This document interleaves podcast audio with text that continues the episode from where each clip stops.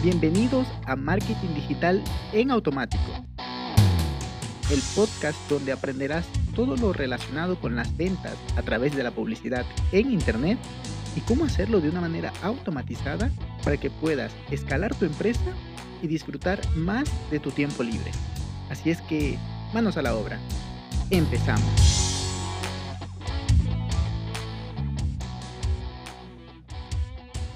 Muy buen miércoles amigos, bienvenidos. Seguimos con esta serie de sesgos cognitivos y la verdad es que, a ver, me está gustando mucho hacerla, esta serie, porque me ayuda a refrescar esas ideas, a, bueno, a recordar, a refrescar y a tener muy presente eh, estos, estos sesgos. ¿Por qué? Porque los aplico a diario o nos lo aplican a nosotros, los comercios, el marketing.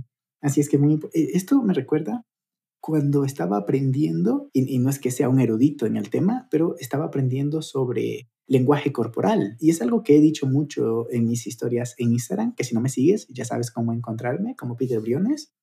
Ahí estoy para servirte. Entonces, yo lo que hacía era que hay un libro muy bueno que se llama Cómo leer a la gente como un libro. libro, libro.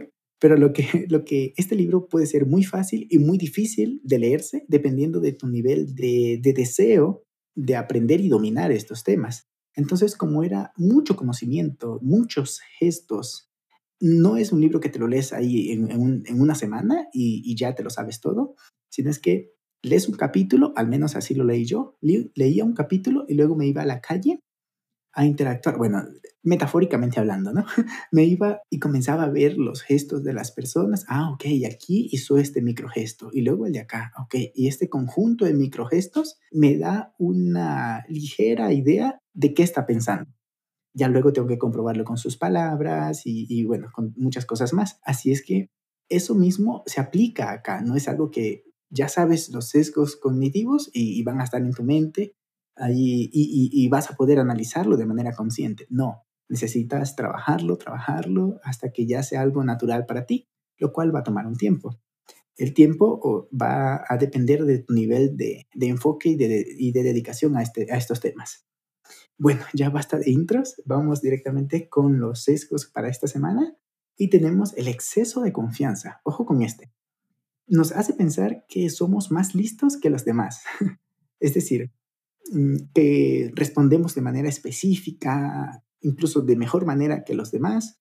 Hay, un estudio que se hizo a, algunos estudiantes preguntándoles después de haber dado una prueba, les preguntaban, ¿cuánto crees, en qué porcentaje crees que hiciste bien el examen?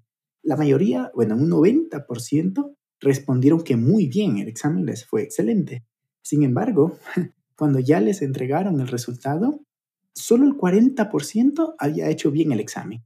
El restante 60% no lo había hecho bien. Ahí es donde entra en juego el exceso de confianza. Y un dato curioso es que el 80% de los humanos pensamos que nuestro nivel de inteligencia está más arriba de la media. El 80%, pero ya ves por el resultado o por el estudio anterior que no es cierto. Por lo que eh, el exceso de confianza igual puede ser bueno o malo. Mm, o, ninguno, ¿no? Eh, solo es. ¿Por qué? Porque si tienes este exceso de confianza, puedes eh, ser muy atrevido en iniciar negocios, en, en, interactuar con los demás, en dar una conferencia. Este atrevimiento por exceso de confianza te puede salir bien, porque, no sé, te lanzas ahí al frente, das una conferencia y en la audiencia hay alguien que puede invertir en tu, en tu negocio, en tu idea de, de negocio que para ti es espectacular, pero el inversionista le ve cierto grado de potencial y te salió. Ojo, el exceso de confianza también te puede salir mal. Y aquí podría poner un montón de ejemplos, pero si quieres, hazme llegar un ejemplo por, por Instagram y pues ahí, ahí lo vamos platicando. Tenemos el siguiente sesgo cognitivo, que es el efecto aureola. Mira este. Esto significa que solemos, mm, bueno, mejor te pongo un ejemplo. Digamos que tenemos a un político muy atractivo, muy guapo, sea hombre o mujer. Pero simplemente por el hecho de ser atractivo, le atribuimos un montón de otras cualidades. Por ejemplo, que es muy inteligente, que es buena persona. Eso pasaba en México con el anterior presidente, ¿no? Como es guapo, probablemente es muy inteligente, es buena persona y muchas cosas más. Incluso es exitoso y cosas de esas, ¿no? O el caso de Messi, que él estafó a Hacienda. Pero no, ¿cómo es, cómo es Messi? Es, o sea, el efecto Oriola, en este, en este caso de Messi, es que es uno de los mejores deportistas del mundo. Ah, no, pero es Messi, déjalo nomás. Y también puede, eh, pasó en el caso, no tengo ahorita el nombre, debí haberlo investigado, pero lo tengo en la mente nada más, o sea, la historia, el caso de un asesino y violador de Estados Unidos. Pero como era muy guapo, incluso habían protestas de mujeres para sacarlo de prisión. Y cuando salió, incluso lo contrataron de, de modelo simplemente por el hecho de ser guapo y ahora con el hecho de que salió en las noticias, se hizo famoso. Por lo que es, es, lo que te digo, ¿no? El, el efecto aureola, una cualidad que resalta, nos permite supeditar cualquier otra negativa. El siguiente sesgo psicológico se llama alusión de formación asimétrica. ¿En qué consiste esta? Significa que pensamos que sabemos más de los otros que ellos de sí mismos. No sé si has estado en, conversaciones donde se suele decir, no, si yo, tú eres así, yo sé que tú eres irresponsable o que tú eres impuntual o cualquier cosa de esta. Nos pensamos que sabemos más de la otra persona que ellos de sí mismo. Es súper curioso este, este acercamiento, pero date cuenta cuando vuelvas a incurrir en este tipo de, de conversaciones. A ver, ¿cómo es que sabes más del otro? No, simplemente, bueno, y nunca terminamos de conocer a, a una persona. Por lo que tener eso en mente cuando lo estés diciendo, cuando veas a alguien que lo esté diciendo, que lo esté diciendo, no es para que le vayas a decir, no, mira, te estás cayendo. Y el... O sí, ya decides tú.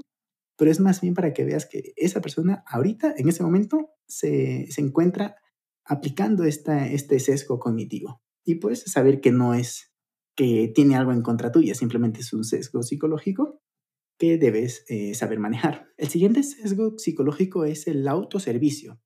Lo que quiere decir es que nos atribuimos los éxitos, como que este alumno que saca buenas notas, no, es porque yo me dediqué. Y sí, en alto grado, sí, es, por, es porque se dedicó, pero también existen otros factores, como que coincidencia, las preguntas que él estudió fueron las que salieron, o el emprendedor que le va muy bien, Max Zuckerberg, que sacó Facebook, pues, ¿no? Entonces, ah, le fue bien y ahora es multimillonario, de los más ricos del mundo, de los jóvenes más ricos del mundo.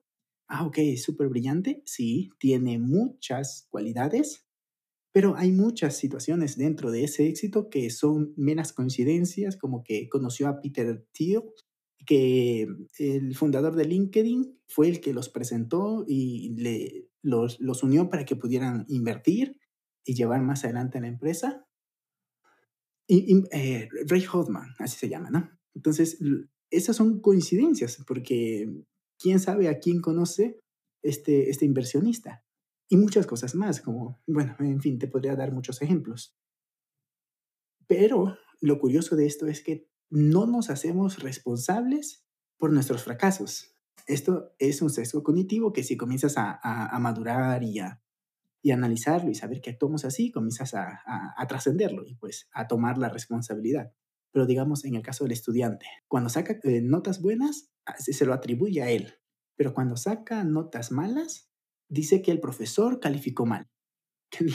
es curioso, ¿no? Alusión a la verdad es otro sesgo cognitivo que lo vemos muchísimo en el marketing. Lo que significa es que por la repetición, la repetición y la repetición, empezamos a creer eso que vemos constantemente. Es por eso que en marketing decimos que tiene, eh, debemos impactar al cliente como mínimo siete veces, e incluso Neopoteo habla de impactarlo al menos unas 50 veces para que él comience a, hacerse una idea de nosotros, a guardar eh, esas, es, ese, ese impacto de marca que queremos generar e incluso a creer el mensaje que estamos compartiendo. Por lo que si nos mantenemos ahí mostrándole nuestros anuncios, nuestra marca, nuestro producto o servicio, llegará un momento que este consumidor de nuestro contenido, de nuestros anuncios, diga, ok, no, yo confío en, en, en este profesor de matemáticas que tiene estos videos y que me puede ayudar a mí a pasar la materia en el colegio o en la universidad. En pocas palabras, esto en marketing se llama remarketing o retargeting, dependiendo de, de cómo estemos haciendo. Ya tengo un episodio hablando sobre la diferencia entre remarketing y retargeting. Lo puedes buscar eh, en, mis capítulos. Pero es básicamente eso, ¿no? Presentarse, presentarse varias veces en la mente de tu cliente o de tu posible cliente para que termine creyendo tu mensaje, confiando en ti, haciéndote la compra. Bueno, ya entramos en otro proceso de fidelización, que podríamos hablar en otro capítulo. Y por último, vamos a hablar de la, del sesgo de supervivencia. Esto lo vamos a poner en términos de emprendimiento. Sabemos que de cada 10 empresas, a una le va bien, bueno, a dos le van bien durante los primeros 5 años. Pero en los siguientes 5 años, solo una ha sobrevivido. Las otras 9 han fracasado, han cerrado. Pero nos fijamos en esa, en, Facebook, en TikTok, en, en, en Twitter o en Google, que son las grandes, las grandes startups que han crecido e impactado el mundo pero no vemos las cientos, millones de empresas que fracasan. Y como vemos esa que triunfa, pensamos, ah, ok, no, es fácil emprender. ok, igual y no es tan fácil, pero em, este sesgo es lo, lo que nos hace es fijarnos en esa que sí ha triunfado y pensar que, que, bueno, que podemos hacerlo igual de fácil o que fue fácil. Sin embargo, no es así, muchas fracasan. Por lo que, bueno, es importante tener este sesgo cognitivo y, no entrar en estas falsas expectativas que nos pueden llegar a frustrar. Hasta aquí el episodio de hoy. Eh, algunos sesgos más. Yo creo que con la siguiente semana ya terminamos los sesgos y podemos seguir con otros temas igual de importantes para poder vender más por Internet. En todo caso, espero que estén teniendo una buena semana. Les envío un abrazo digital y nos escuchamos el día viernes, donde los espero con una entrevista de un buen amigo que se dedica al copy. Copy es el arte de, escribir para vender en Internet, el cual está increíble. La verdad es que es un mega crack este amigo. Trabaja con gente muy tocha, muy grande. Tocha en España es grande, ¿no? Gente muy grande y que nos va a aportar mucho, mucho valor. Así es que se los recomiendo muchísimo. Estén pendientes porque vamos a aprender. Un abrazo digital y hasta el viernes. Y hasta aquí el episodio de hoy. Sé que esta información va a ser de gran utilidad para tu negocio, por lo que te pido que lo implementes y lo compartas con alguien que sepas que también le va a ayudar. Gracias y hasta la próxima.